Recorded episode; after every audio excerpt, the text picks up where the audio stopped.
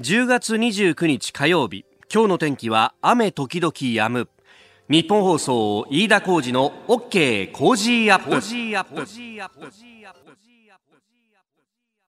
朝6時を過ぎました。おはようございます。ニッポン放送アナウンサーの飯田浩司です。おはようございます。ニッポン放送アナウンサーの新行市佳です。日本放送飯田浩二の OK コージーアップこの後8時まで生放送です。えー、今日はスタジオの外真っ暗という感じで、うん、えー、雨雲があ関東も広い範囲でかかっているというところですが、はい、警報もね出ていてちょっと島しょ部が心配なんですね、ね、激しい雨雲が来ております。はい、えっ、ー、と先ほど5時10分頃にですね東京都神津島村付近で記録的短時間大雨を観測しました。そして現在は伊豆諸島の北部新島に大雨警報が出されているということですね。新島神津島のあたり激しい雨雲が来ているということですね、はい、えー、お気をつけください、えー、気象の情報もまた入り次第番組の中でお伝えしてまいりますさあそして昨日はこの時間は、えー、羽田空港第一ターミナル5階の LDH キッチンザ東京羽田というところから公開生放送を行いました。はい。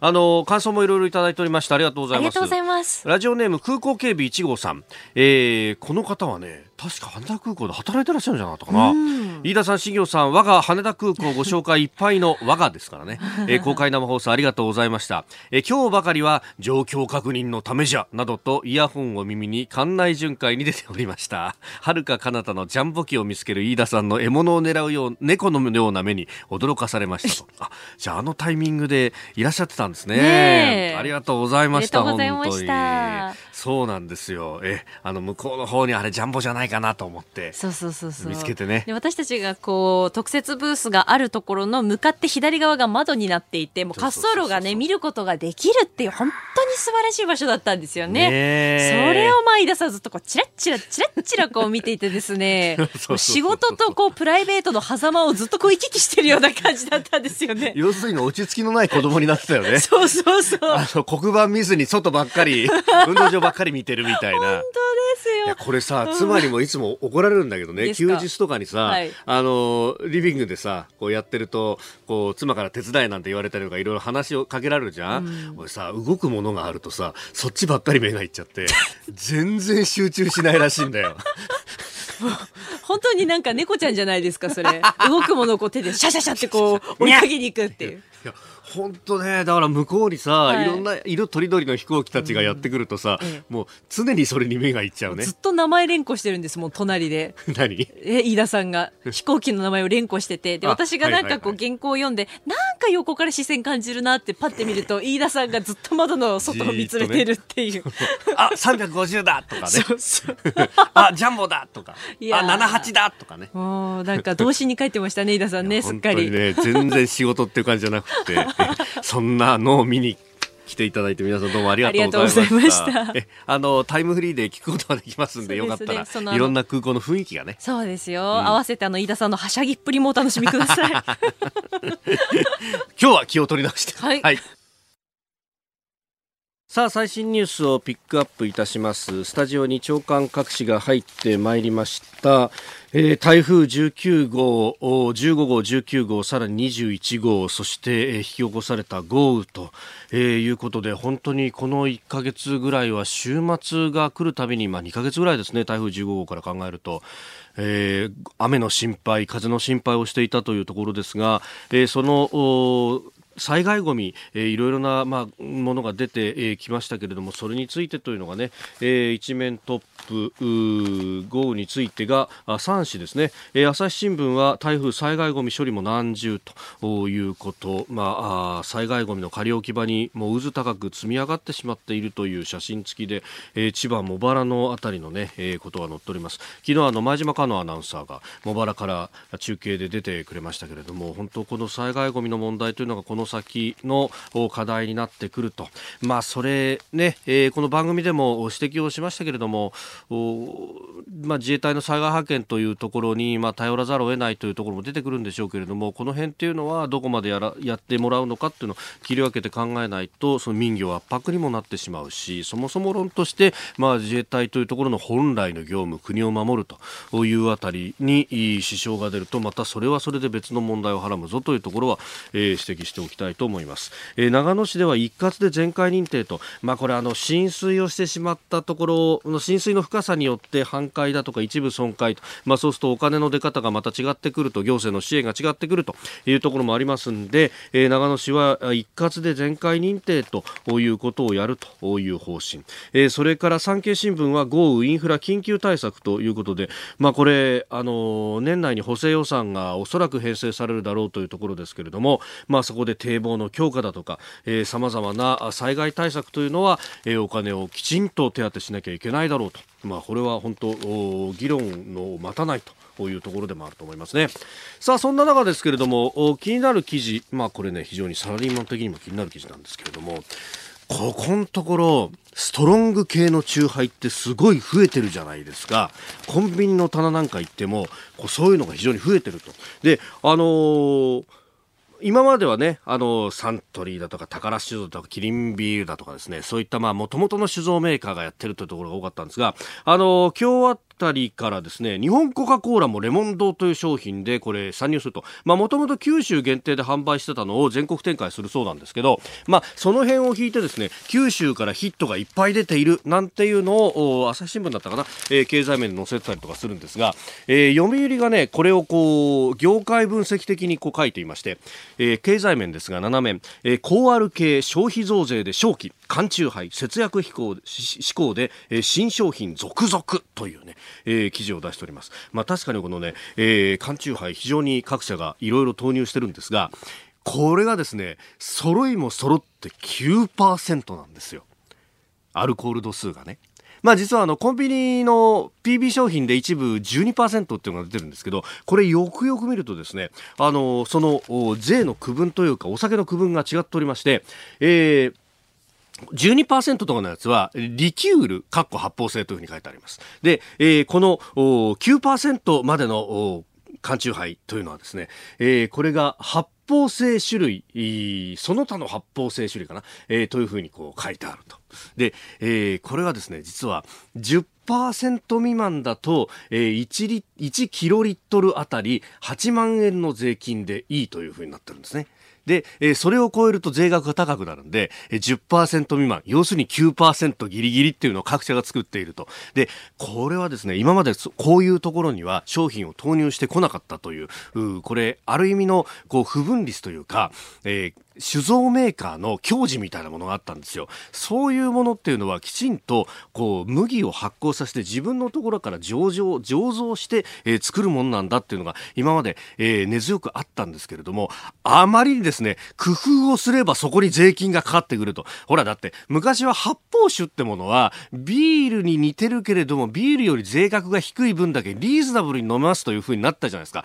ところがそこに目つけた国税は今度発泡酒は別の区分にして税金をかけるということになったと。そうすると今度、さらにリキュール分を多くした、えー、要するに麦芽由来のアルコールを少なくしたものを第3のビールというふうに作って、これもまた安いねって言って、えー、サラリーマンが好んで飲んでいたわけですが、ところがそれも今度税金がかかってくるなんて言って、で、さらに手っ取り早い方法はですね、もうそうなってくると、醸造やめちまえと、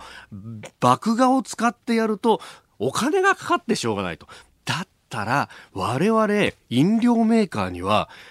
清涼飲料水を作る技術があるじゃないかと。そこにですね、工業用アルコール、もちろん飲めるもんですよ、を持ってきて混ぜれば、酎ハイになるじゃないかということで、えー今回ですね、この9%ものっていうのがずらっとこう並ぶようになってきたと。で、これさらに来年酒税改正があります。で、そうなるとどうなるかっていうと、えー、酒税がちょっと上がって、その代わり11%未満のものが1キロリットルあたり10万円の酒税というふうに変わるんですね。そうするとどうなるかと。コンビニのですね、えー、今度お酒コーナーにストロング系10%っていうものが来年から並ぶことになると。いずれにせよですね、こうやって税金が変わることで、商品ラインナップもいろいろ変わると。まあ、過去には、これが、えー、第3のビールなのかそうじゃないのかって言って、こう、発泡酒なのか論争になったものもありました。ね、えー、メーカー側が、あ国税に追徴課税されたりなんていうのもあったんですけれども、こう、複雑回帰な税金によって商品ラインナップが変わる。で、えー、苦し紛れでこうやってストロング系がどんどん出てくると。これね、税金を取る側からしたら、で、酒税を取る側からしたら確かに税額増えるかもしれないんですけど、問題はですね、ねじゃあこれで、えー、ストロング系が安く手に入るぞって言って、えー、健康を害す人が出た場合に、今度国からですね、えー、保険だとかで、えー、医療費で出ていくお金だって増えるということも、まあ、因果関係がどこまであるのかって証明はなかなか難しいかもしれないんですけど、そう全体で見たときに国民の健康にとってどうなんだっていうのも、議論としてやんなきゃいけないぞっていうのはですね、非常に切に感じるところですし、これ専門家の方々も指摘をされております。まあ、折しもこれから先、まあ、今国会、そしてその先っていうのは社会保障、社会保障に関して、えー、どうやってお金を使うんだっていうのを議論していく場になっていくであろうと言われております。その時にまあこういう細かい話っていうのも目配せしておかなきゃいけないんじゃないかと私は思います。えー、先ほど酒税の話というのをね、えー、お話しましたが、はい、さああなたの声を届けますリスナーズオピニオン。いろいろいただいてますね。やっぱり皆さん好きですね。僕もね好きなんですよ。私も好きですよ。あれ本当ねなんか口当たりいいんで飲んじゃうんですけど、うん、酔っ払うんだよな。なんか知らないうちに気づいたら結構酔ってるんですよね。美味しい美味しいと思って飲んでるとね。えー、ツイッタータディさんです。ラグビーワールドカップを観戦しに来た外国の方々が例のストロング系を痛く気に入ってるそうです。ね、祖国で売ったら大変なことになるだろうとも。ところでこの酒税外国人からもまあこれ多分そうですね、えー、で免税で対象には多分これ一個一個ならないだろうからということだと思いますが。ねねそうでねさあ、次第はコメンテーターの方々とニュースを掘り下げます。今朝はジャーナリスト有本香里さんです。おはようございます。おはようございます。よろしくお願いします。ますまあ、ラグビーワールドカップも竹縄な中ですけれども、はいはい、日本シリーズも行われまして、ねえ、ジャイアンツ。何をもう。何をもう、本当に。いや、でもね、やっぱり強かったですね。うんうん、ソフトバンクはね。ソフトバンク本当に強かったですね。うん、でも、あの、最後両チームの選手が出てきて、安倍晋之助選手を胴上げするみたいな、たいなシーンっていいですよね。ねやっぱ野球にもノーサイドってあんだなってちょっと思いました、ね、あの昔はね、そうああいうシーンってなかなかなかったんですけれどもね。ね最近のね選手たちはね。うん、えー、今日も一つよろしくお願いいたします。お願いしますお知らせを挟んで7時になるところです。さて、ここで私、飯田からのお知らせです。私、飯田浩二と論客たちがニュースをズバッと切るイベント、飯田浩二そこまで言うか？ザ・ライブ2。11月16日土曜日、有楽町読売ホールで開催いたします。11月16日土曜日です。昼と夕方の2回公演です。えゲストには、 Cozy up コメンテーターの方々も登場いたします。11月16日土曜日昼公演は午後1時開演。参議院議員青山繁晴さん、ジャーナリスト長谷川幸洋さん、元自衛官で評論家潮匡人さんをゲストに外交安全保障について考えます。11月16日土曜日夕方公演は午後5時開演こちらには評論家宮崎哲也さん、数量政策学者高橋洋一さん、経済学者飯田康之さん、そして経済評論家常年司さんをゲストに日本経済の行方を読みます。えー、二公演とも司会は私、飯田でございます。チケットは全席指定4400円。ただいまチケット先行受付中です。詳しくは日本放送イベントホームページをご覧ください。11月16日土曜日。10月29日火曜日時刻は朝7時を過ぎました改めましておはようございます日本放送アナウンサーの飯田浩二ですおはようございます。日本放送アナウンサーの新業一華です。日本放送飯田浩二の OK 工事アップ。あなたと一緒にニュースを考えていきます。7時台はコメンテーターの方々とニュースを掘り下げます。今朝はジャーナリスト有本香里さんです。おはようございます。おはようございます。有本さんには番組エンディングまでお付き合いいただきます。では最初のニュースこちらです。萩生田大臣身の丈発言で釈明萩生田文部科学大臣は先週 BS 富士の番組の中で来年度から始まる大学入学共通テストで導入される英語の民間試験について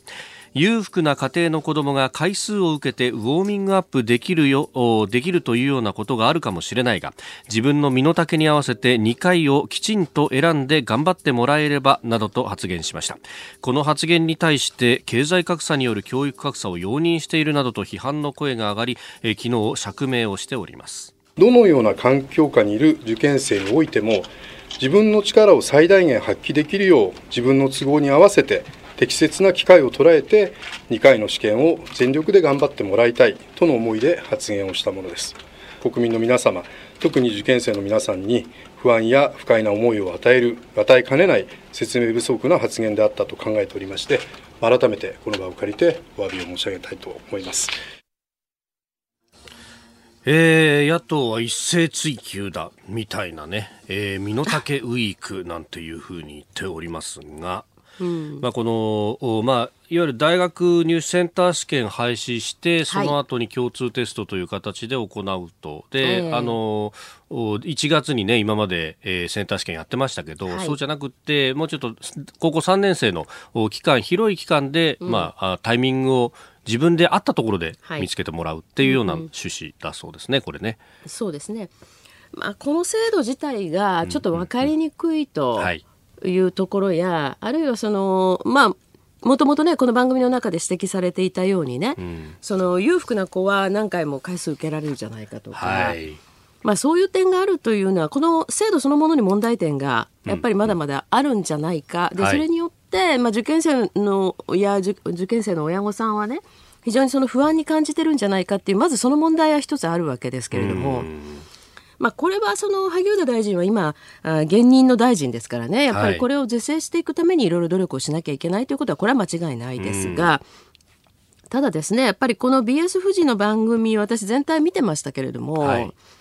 ここの部分だけを捉えて、これを失言だって言って、うんまあこれね、2時間、長い番組で。身の丈ウィークとか言って、1週間以上かけてこれ追求しようっていうようなものではないと思いますね。ただむしろね、やっぱり萩生田さんの番組の中で言ってたようにですね、はい、まあ確かにその、英語の実力を本当に測るのどうしたらいいかとかですね、はい、あるいは今まで、今までの試験の中で、ええ、例えば特にリスニングなんかはものすごくその当日の環境に左右されている部分が大きかったわけですよね。はい、この辺りをどうするかという中で出てきた案なんですけど、はい、まあただこれが確かにちょっと分かりにくいし、これで果たしてじゃあ本当の実力っていうのは測れるのかっていうようなことになってくることは間違いないですよね。ですからそっちを議論していくと。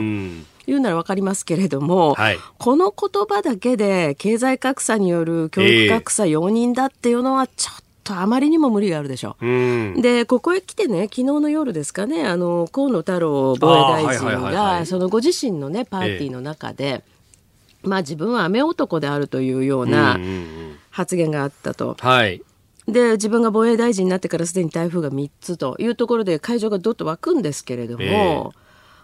こういうのね、私ね、この種の切り取りとね、まあ、ミスリードですよ、はい、つまりこの人たちは非常に傲慢な人間たちでね、うんうんうん、あの庶民のことを考えていなくてね、はい、まあ大臣としてこんなその資質はいかがなものかっていう、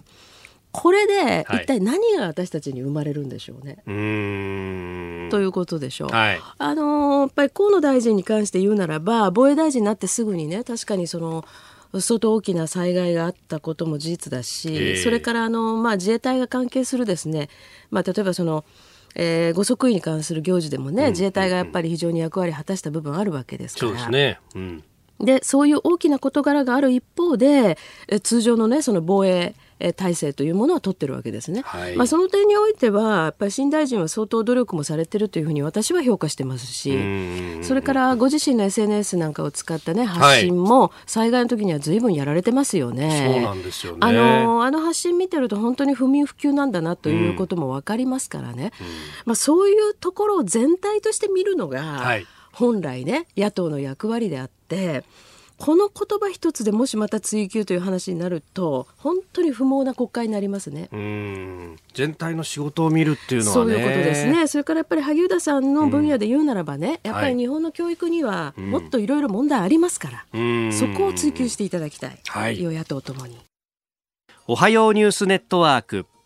東京有楽町日本放送キーステーションに全国のラジオ局21局を結んでお届けいたします。時刻は7時11分を過ぎましたおはようございます。日本放送アナウンサーの飯田浩二です。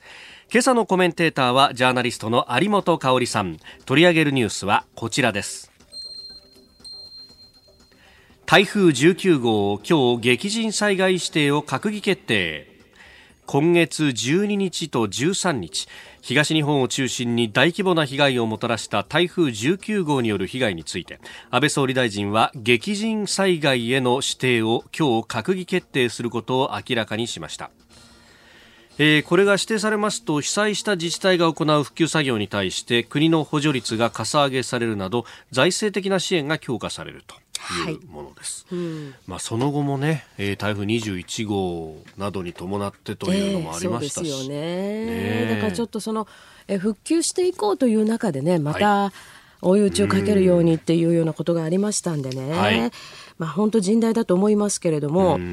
ただこれはあの今回は、はいこの、まあ、激甚災害指定の、まあ、激甚災害の指定というのは今日閣議決定されるんですけれどもね、早い段階で安倍総理は言及してらしたじゃないですか。そうでしたね、これは私はその早い段階で言及したというのは極めて重要なことだというふうに思っていましてね、やっぱりその復旧に向けていろんなことをする、はい、あるいはその今回ですね、ちょっと私、あの自分のあのインターネット番組、自分の出てるインターネット番組でですね、うんうん、あの、まあ、災害の、台風の災害の直後に、はい大阪の吉村博文知事にあの電話でちょっとお話を伺ってですね、あのまあ、今回は東日本が結構、まあ、あの被害がすごかったと。でそれに対してあの西日本のあの、関西の広域連合ですね6府県ですか？が、あのそれぞれこう相手を決めて支援をしていくという取り組みということでそれについて話を伺ったんですけれども、はい、やっぱりその自治体の長としてはまあ、お金のことは心配するなというふうに政府に早めに言ってほしいと。そういう心理だということをおっしゃっててそ,、れはそうだろうなというふうに思うわけですよね。であの時点でも要するに、まあ、激甚災害視点についてはちょうど総理がまあ言及したというところだったんで、はい、まあ、あの復興していくにあたって復旧事業とそれからまあ復興していくにあたって、うん、え国の補助はかなり得られるんだなという多少の安心感はあったんだと思いますけれどもね。ただそれにしてもね今回本当に、はいどんどんどんどん副次的に出てきた被害というのも大きいですよね。そうですね。まああの雨が降っまあ、その当座で、はい、まあ、お亡くなりになった方ももちろんいるんですが、そ、ね。まあ、その後例えば水源地に降った雨が後から流れてきて、ね、出てくるというね、えー、まあ、そういう意味ではね、うん、その今後やっぱり公共事業とかですね、はい、あのあらゆるその整備関係を、まあ、この復旧ということだけじゃなくてどういうふうに考えていくのかっていう、はい、もう一度そこをたに立ち返る必要もあるでしょうしね。それからこの激甚災害指定のね、一覧っていうのをこう見ていくと分かるんですけど、えーあの以前私ね番組でやっぱりこれも取り上げたことあるんですが、うん、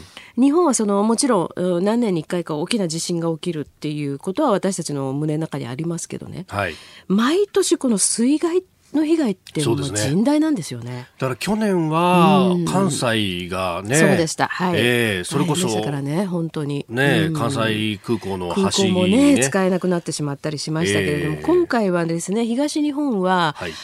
かなりその農産物の被害というのが大きいんですね。収穫期でしたからね。そうですよね。なんか1700億円を超える被害ということですか？まあ、そういう点で考えると、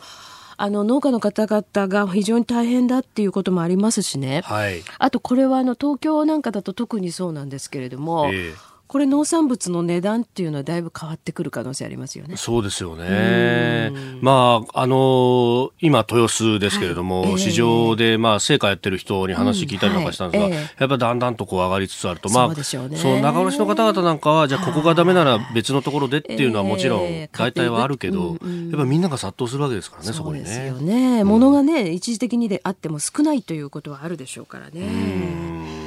まあ、そういう意味でねその、政府も今まだ全容をつかみきってないというところがこれがまた問題なんですよね。そうですよね。これだから基礎自治体がやっぱりまあ大合併があったりとか、あるいは人減らしを今までずっと続けてきたっていうので,、で体制が弱くなってますからね。その部分って結構あるみたいですね。で自治体が今回被害を受けてしまって、はい、全くその機能を果たせないというところもありますから、はい、まあそういう点でねこの行政の効率化っていうことと同時にやっぱり日本のようにこれだけ災害の多い国だとね、はい、本当にその基礎自治体の役割というのがこういう時に、えーえーうん。あ改めてというところありますからね。そうですね。ですから効率化だけではやっぱり済まされない点も課題として残ったっていうことじゃないでしょうかね。まあここ20年ぐらいその災害が少なかった時期かもしれないですよね。それで意外にね。ね。はい。でリスクをこうちょっと低めに見積もっていろいろ人べらしとかをやったけれども、はい、これ、これから先ちょっとなんか変わってきた感じあります、ね、そうですね。ですからその公共事業を減らしてきたことと、えー、それから同時にその自治体をね、やっぱり、あの、スリム化してきたこと、うん、これがやっぱり今回の、まあ、災害においては、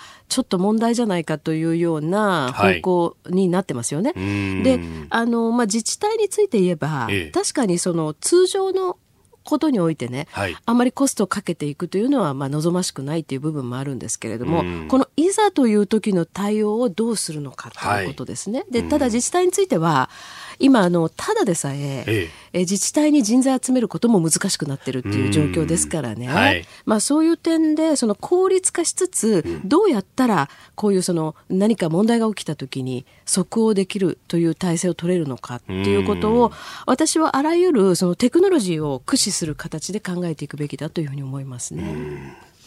えでは続いてこちらのニュースです。中国共産党の四中総会開幕。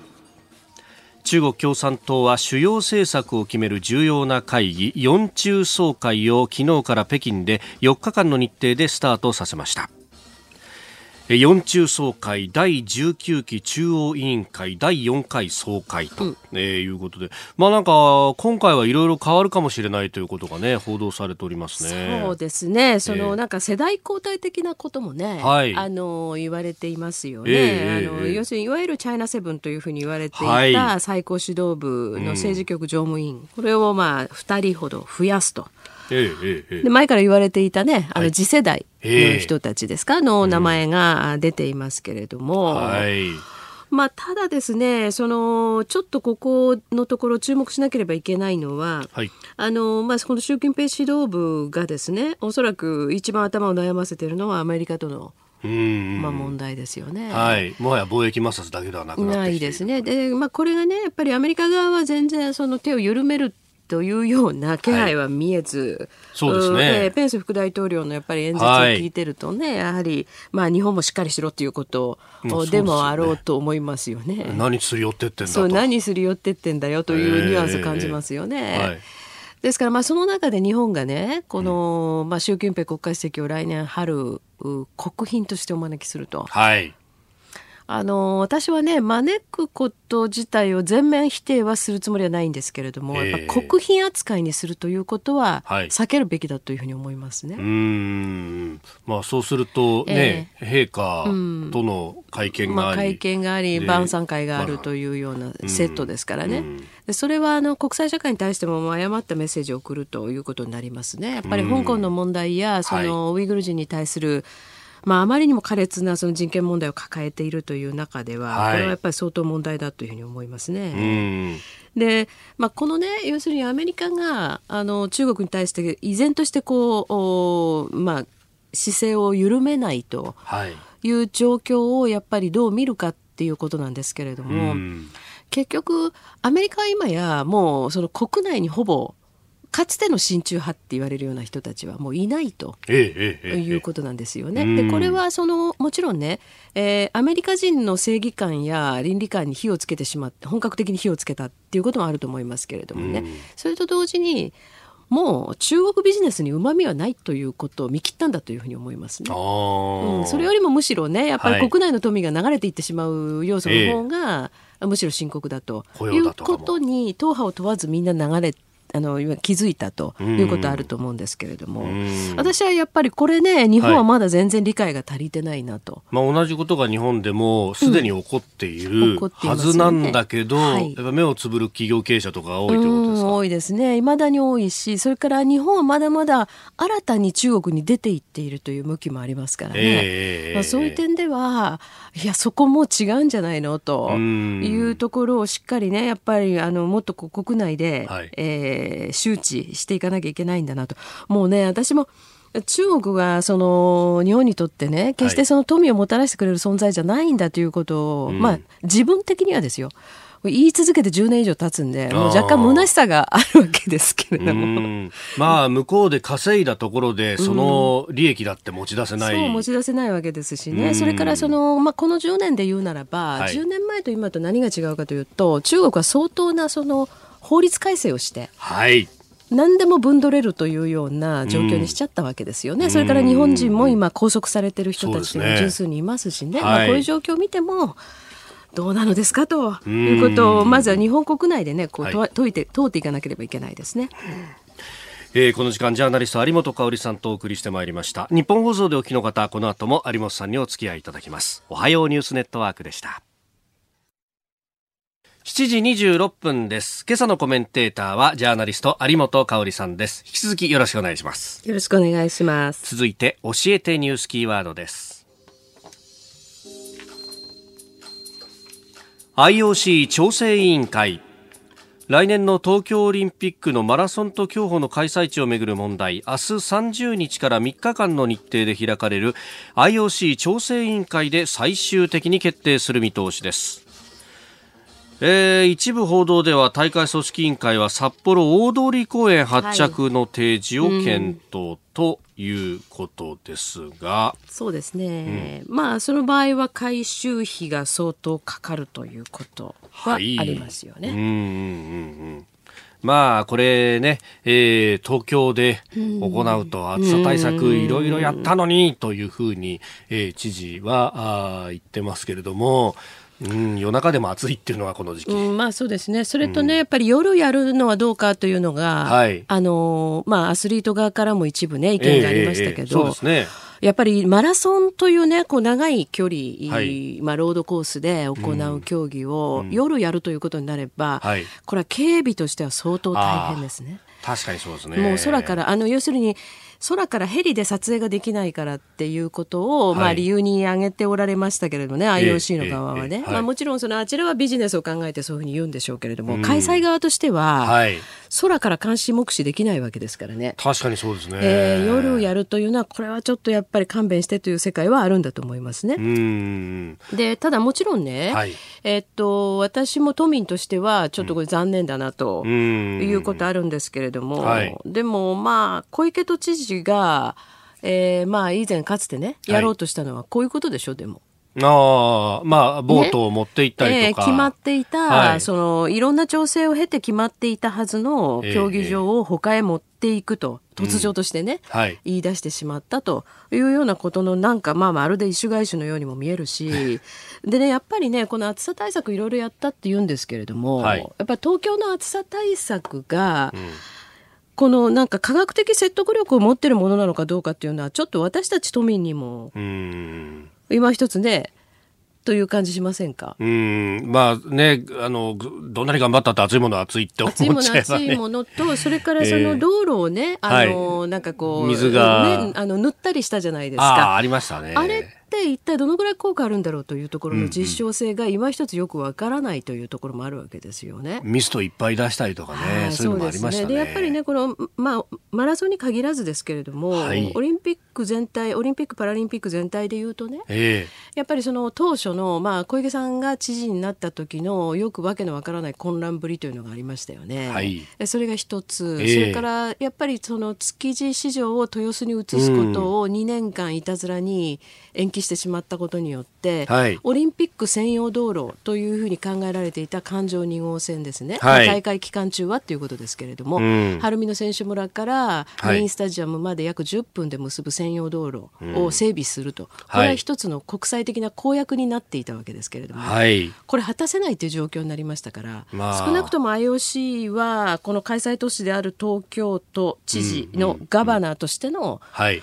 まあ、ありようについては全く信頼をしてないということだと思いますね。で、今回、まあ、小池さんは、まあ、この要するに発表があるまでほとんど蚊帳の外に置かれていたということは、これは事実ですから、はい、まあ、致し方ないですよね。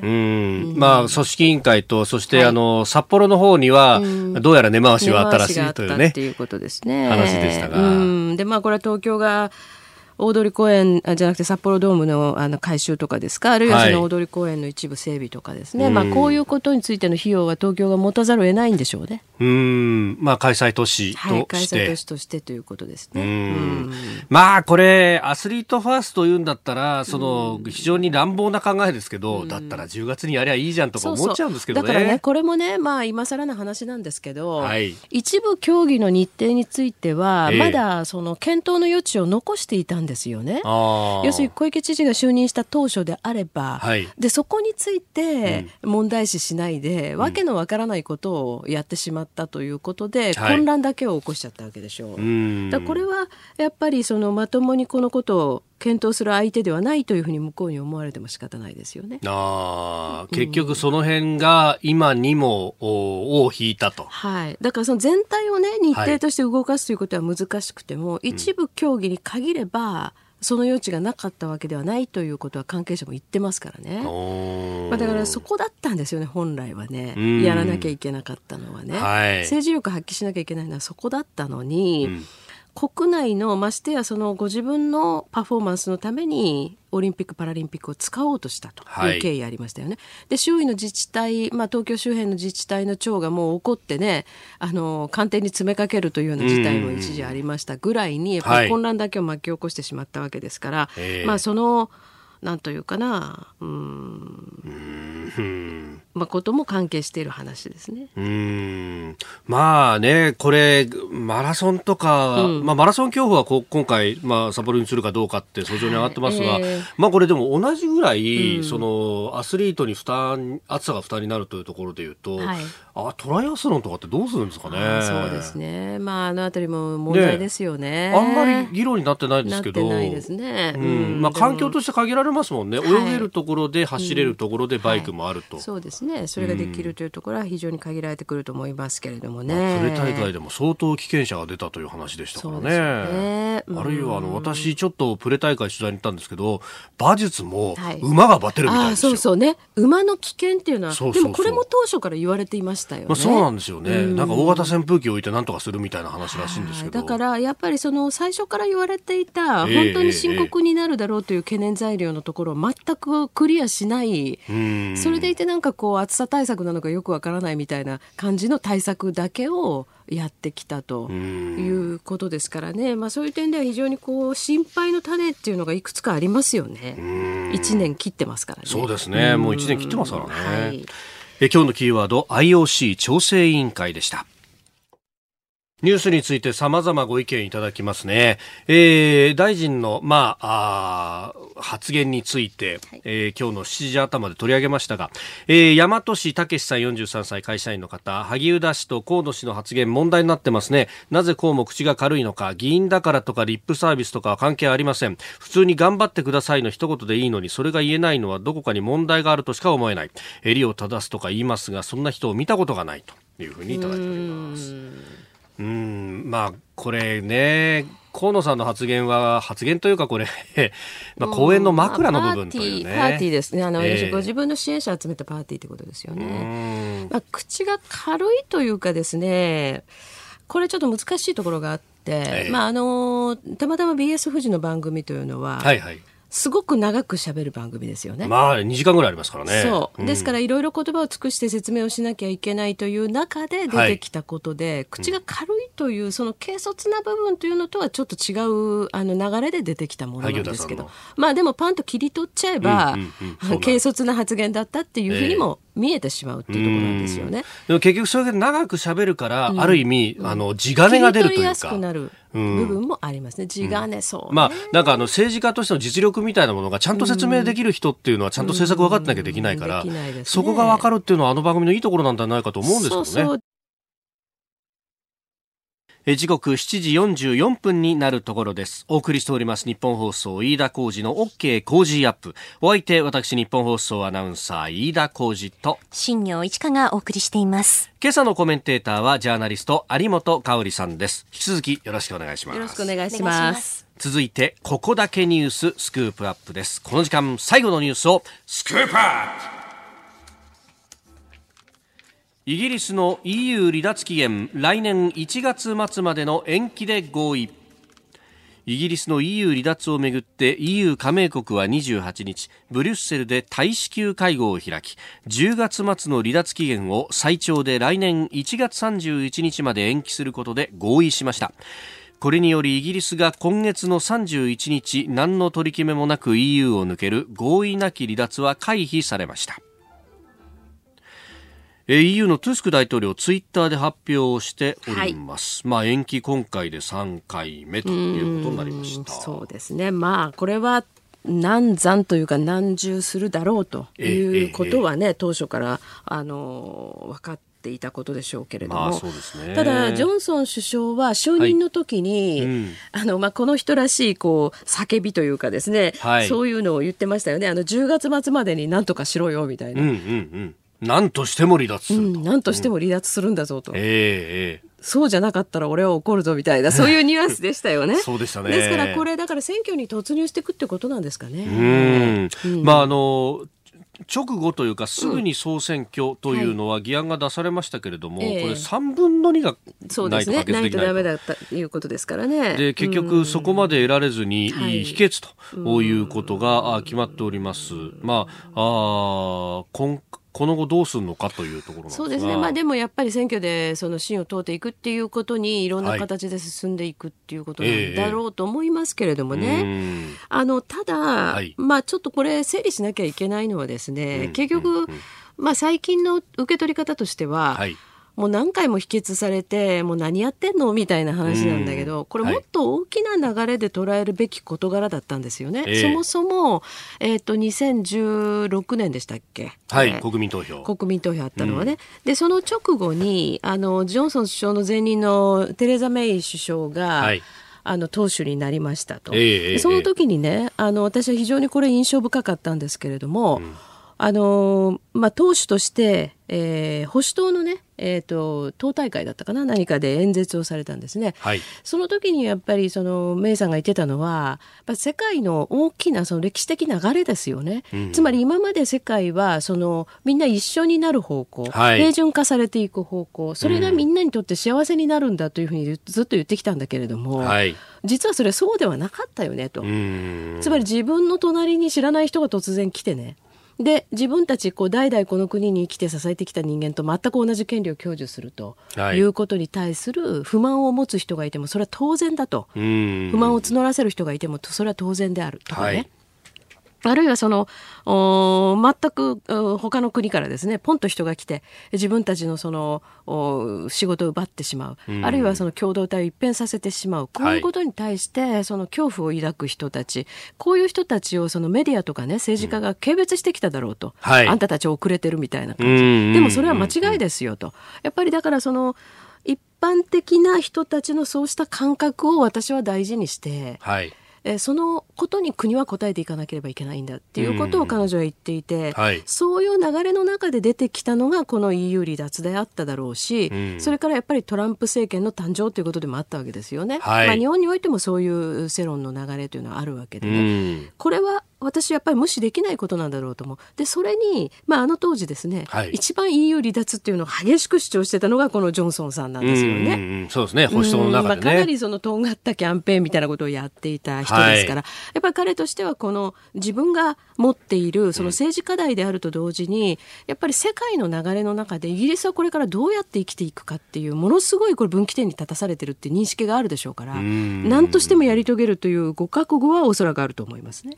だからこれからどういう政治的に手を打ってくるかなんですけれども、はい、その政治的に打ってくる手だけに、私たちはあんまり目を奪われるべきではなくて、えー、やっぱりそういう世界が今流れを変えようとしてるということに、はい、もう一度ちゃんと思いをいたしてこのニュース見るべきかなというふうに思いますけれども。まさにそのグローバリゼーションと呼ばれたも。の、うん、これって確かにもう無条件に素晴らしいものなんだというようなまあいまだに日本ではねそういう報道もありますもちろんねだから EU と一緒になる方がい。ろんなその利益があるという人たちもたくさんいるしね、はい、目先の点でいけば当然利益はあるわけですよ。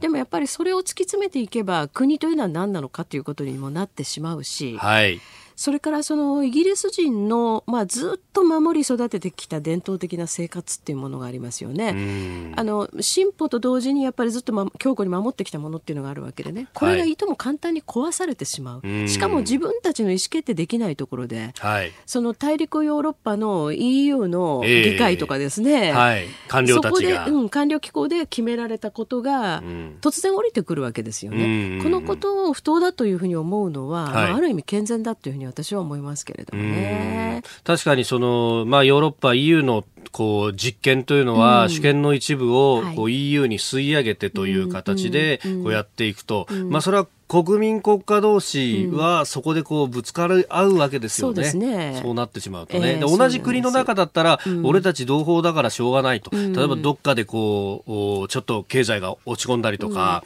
災害があっても助け合おうよってなるんだけど、それが別の国ってなると、どうして俺たちの税金持ってかれなきゃなんねんだよ、そうそう、そういうことなんですよね。えー、だからその吸い取られてしまうっていうことだと思うんです。で、さっきその飯田さんおっしゃったグローバリゼーションという言葉で言うと、はい、イギリスはまさにグローバリゼーションの覇者だったわけですよ、かつてはね。かつては大英帝国。大英帝国時代はね、はい、まさにそのグローバリゼーションを地で言ってたのがイギリスなんだけれども、まあ今そういうことはなくなってきている、というかそのメリットは小さくなってきている。えー、その中で EU としてヨーロッパ全体で一緒になることによるデメリットトの方が大きくなっている、それ両方天秤にかければ、はい、もう一回自分たちは離脱して自分たちにいい枠組みをもう一回作り直そうというようなそういうことでもあるかもしれません。単純に国民の声に応えているというだけではなくて、はい、イ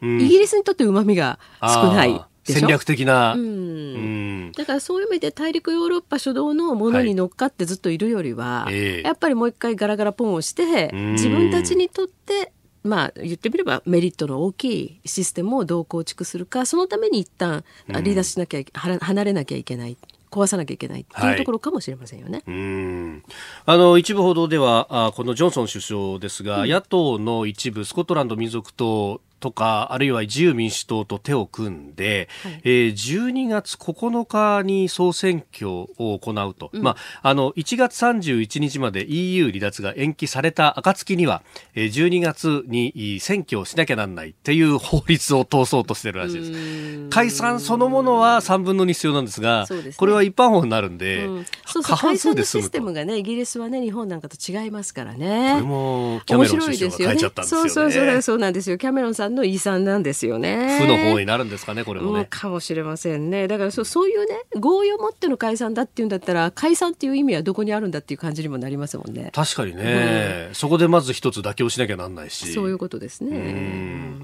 えー、ということで、イギリスの EU 離脱についてお話しいただきました。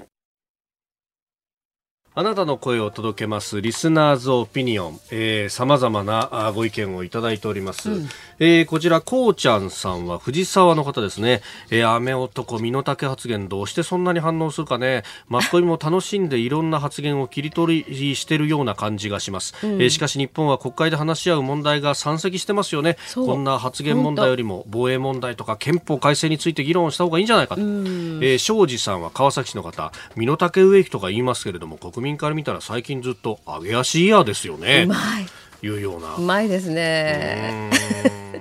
なんかやっぱああやって切り取りっていうことになると、もうなんか長い時間をかけて、こう議論をするとか、もう全く無理ですよね。そういう番組って作れなくなっちゃうんじゃないかと思うんですよ。いや本当にそうですよね。だからあの番組は確かにその長くじっくりね話ができる、はい、あの議論ができるっていうところが売りの番組ですからあ、まあ、そういうものはもう成り立たなくなるのとねそれからあのこれはね、はい、えーと、元産経新聞の,、ね、あの政治部長だった石橋さんがおっしゃってたんですけどね、はいはいはい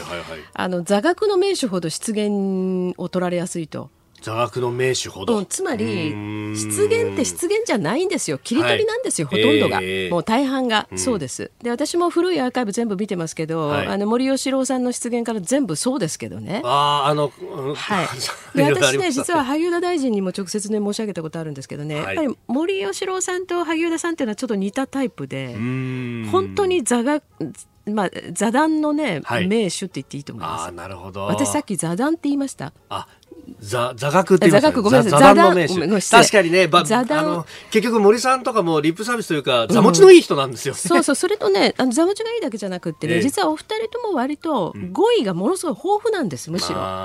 で言葉をいろい。ろ巧みに尽くそうとすることによって切り取られやすくもなるっていうことなんですよ。だ上の国発言だったあれは比喩表現であったん、うん、そうです。だから比喩なんて通じないんだというねその場に合わせた比喩なんていうものは通じないんだと。まあ言ってみればね小泉純一郎さんみたいに、はい、一つのことを言い続けるっていう、うん、逆に根性があれば、えーえー、人間ってあんまり同じ言葉とかでずっと言い続けられないっていうのあるじゃないですか。確かにね、ね、ちょっと変えたくなっちゃうっていうのね。いろいろ言葉を変える巧みにする、うん、そこら辺がむしろあだになるっていうことなんでしょうね、うん、はい、え今日もたくさんのメールツイッターいただきました。どうもありがとうございました